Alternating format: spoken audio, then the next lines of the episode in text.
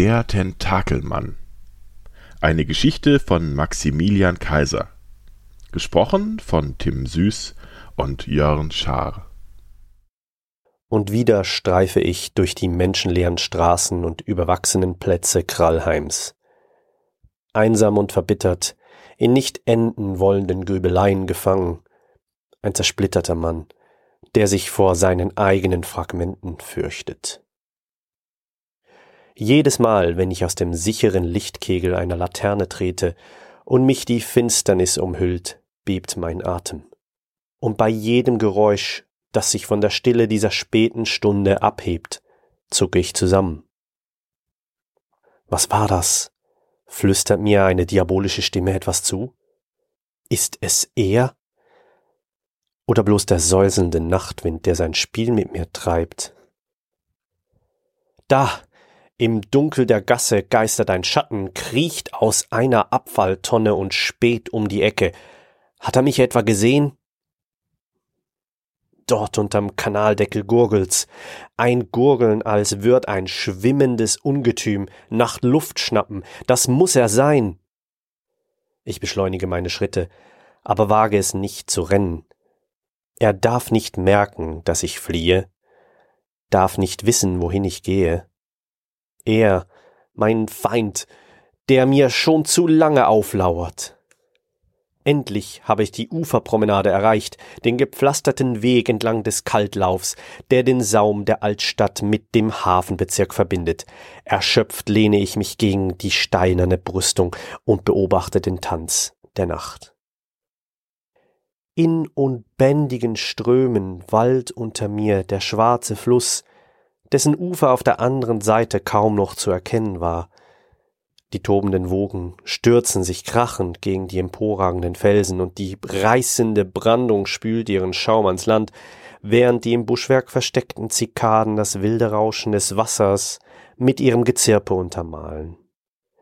Dieses Panorama lässt mich erschaudern denn ich sehe den Schrecken, der sich hinter diesem Bild verbirgt, die Untiere, die sich durchs Wasser wälzen, ihre schäumenden Mäuler nach mir recken und nach meinem Fleisch hungern. Die brüllende Flut ruft mich, er ruft mich. Ich wende mich ab. Die Angst packt mich. Die Angst, Sie fließt durch meine Adern, trieft aus meinen Poren, lässt meine Glieder erfrieren, zwingt mich zum Zittern. Die ungeheure Angst, die ihm so schmeckt, ich darf sie mir nicht anmerken lassen. Da, die Zikaden kichern schon. Etwas entfernt erhellt eine flackernde Straßenlaterne ein Wartehäuschen. Ja, das ist der sicherste Weg. Der Bus muss in Kürze ankommen. Ich fürchte nur, dass die Zeit nicht reicht. Was, wenn er schneller ist? Wie auf ein Stichwort ertönt der ferne Klang der Kirchenglocke und verkündet das nahende Unheil. Er hinkt mir entgegen, als ob er von einer Brücke gestürzt und wieder aufgestanden wäre. Die Verkleidung, die er trägt, bestehend aus einem übergroßen Mantel mit weitem, aufgestellten Kragen und dem tief sitzenden Hut, kann seinen hochgewachsenen Körper nicht vollständig verhüllen. Ein missgestalteter, schuppiger Klumpen, aus dem mehrere widernatürliche Wulste hervortreten. Wulste wie die eines Oktopoden. Widerwärtige, zuckende Tentakel, die mich das Wasser fürchten lassen. Schleimige Fangarme, die mich in meinen Träumen fesseln und würgen seine abscheulichen Schreckenswerkzeuge, die mich dazu bewegten, ihn den Tentakelmann zu nennen. Langsam humpelt er auf mich zu, doch ein herannahendes Motorgeräusch lässt mich hoffnungsvoll aufatmen. Er hat es bis zum Randstein geschafft, aber der Bus war schneller. Das Fahrzeug hält zwischen uns und ich stürme zur Tür, die sich quietschend öffnet. Das blasse Gesicht des Busfahrers begrüßt mich mit einem müden Lächeln. Erleichtert lasse ich mich auf einen Sitzplatz fallen und sehe aus dem Fenster. Der Tentakelmann ist nicht mehr zu sehen. Ich bin ihm doch noch entkommen. Kurz darauf nehme ich plötzlich einen fischigen Geruch im Bus wahr, ein grässlicher Gestank, wie von verwesten Fischkadavern. Ich erstarre, als sich etwas Feuchtes über meine Schulter legt. Hans, zischelt eine düstere Stimme ganz nah an meinem Ohr. Ein kalter Atem streift meinen Nacken. Er sitzt direkt hinter mir. Wo hast du gesteckt, mein Freund? Ich drehe meinen Kopf zur Seite und beobachte, wie ein Tentakel gelassen in meinem Hemdkragen spielt. Die eiskalte Nässe der Saugnäpfe zwingt mich, die Schulter vor Ekel hochzuziehen. Was willst du? bringe ich zwischen zusammengebissenen Zähnen hervor, meine gesamte Kraft darauf fokussiert, unter der emotionalen Last nicht zusammenzubrechen. Er schlingt seine Arme um mich und säuselt mir zu. Ich will dir helfen, Hans. Du leidest schon so lange unter deinem Schicksal. Ich möchte dich von deinem Schmerz befreien. Warum verfolgst du mich? Frage ich, seine Aussage ignorierend, und schaue ihm in seine farblosen Augen, während ich mich in seinen schleimigen Fesseln winde. Die Frage lautet, warum fliehst du vor mir? Du bist ein Scheusal, deshalb. Und dennoch redest du mit mir, als wäre ich ein alter Freund. Der Tentakelmann setzt einen hässlichen Ausdruck von gespieltem Mitleid auf. Du hast vergessen, wer ich bin. Hm? Ich sehe aus dem Fenster und versuche wegzuhören. Die sich kringelnden Fangarme verstärken ihren Druck. Hans, ich bin nicht der Böse.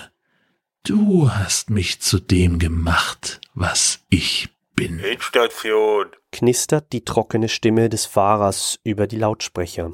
Lass mich los, verlange ich und versuche mich aus seinem Griff zu befreien. Die Tentakel lockern sich, aber bevor er mich aussteigen lässt, zischt er. Du weißt, was du zu tun hast. Heute Nacht wird Blut fließen. Die Saugnäpfe lösen sich von meiner Haut und ich steige aus. Die Türe schließt sich und der Bus brummt davon. Ich betrete das Behandlungszimmer mit der Nummer 230. Es sieht so aus wie immer. Dieselben trostlosen Betten mit denselben Sesseln und Beistelltischen daneben, auf denen vertrocknete Blumen und verstaubte Grußkarten liegen. Meine Augen beginnen zu tränen, schon bevor ich bei ihr angelangt bin. Mein Täubchen, flüstere ich mit erstickter Stimme und setze mich an die Bettkante.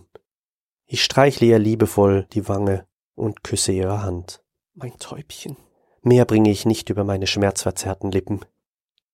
Eine Träne rollt von meinen Wangen, klatscht auf ihre spröde Haut und wird vom Stoff des Nachthemds aufgesaugt.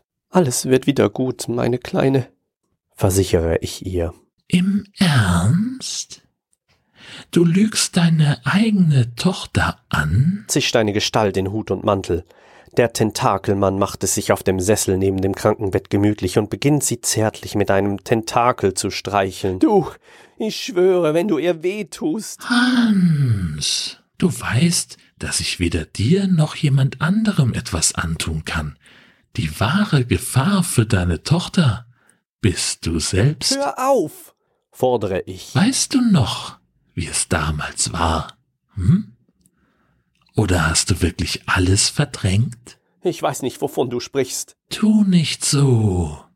Du bist schuld, dass sie im Koma liegt. Du allein bist verantwortlich.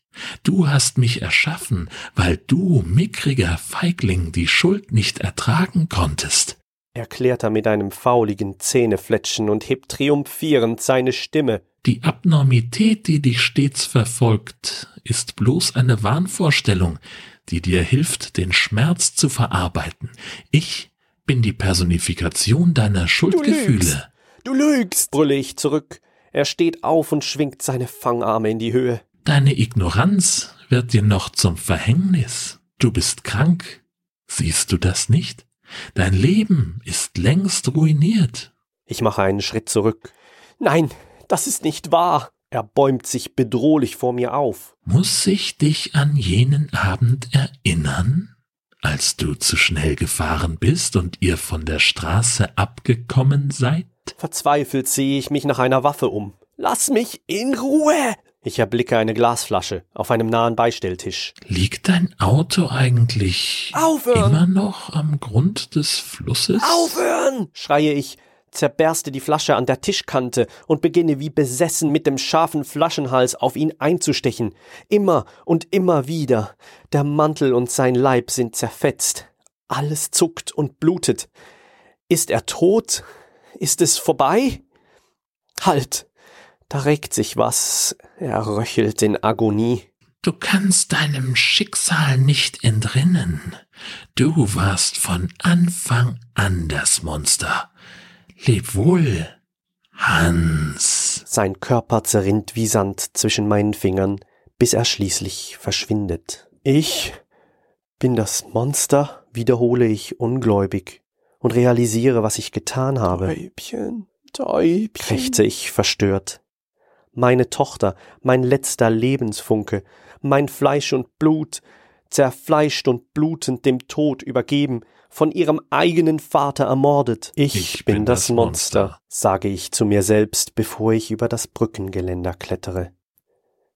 Ich sehe wie betäubt in den Abgrund hinab und lasse los.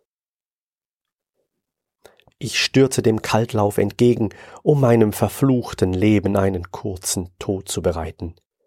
Doch so ein gnädiges Ableben ist mir nicht vergönnt. Mein Körper schlägt im seichten Wasser auf.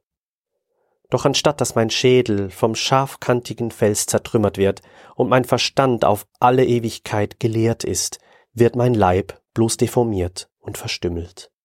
Um die verabscheuungswürdigen Reste schlingen sich ein paar dicke Tentakel und ziehen mich tiefer ins Flussbett. Um meinem Dasein ein Ende zu verleihen, das den begangenen Taten entspricht und um meine neue Gestalt zu verenden. Die Gestalt des Tentakelmannes.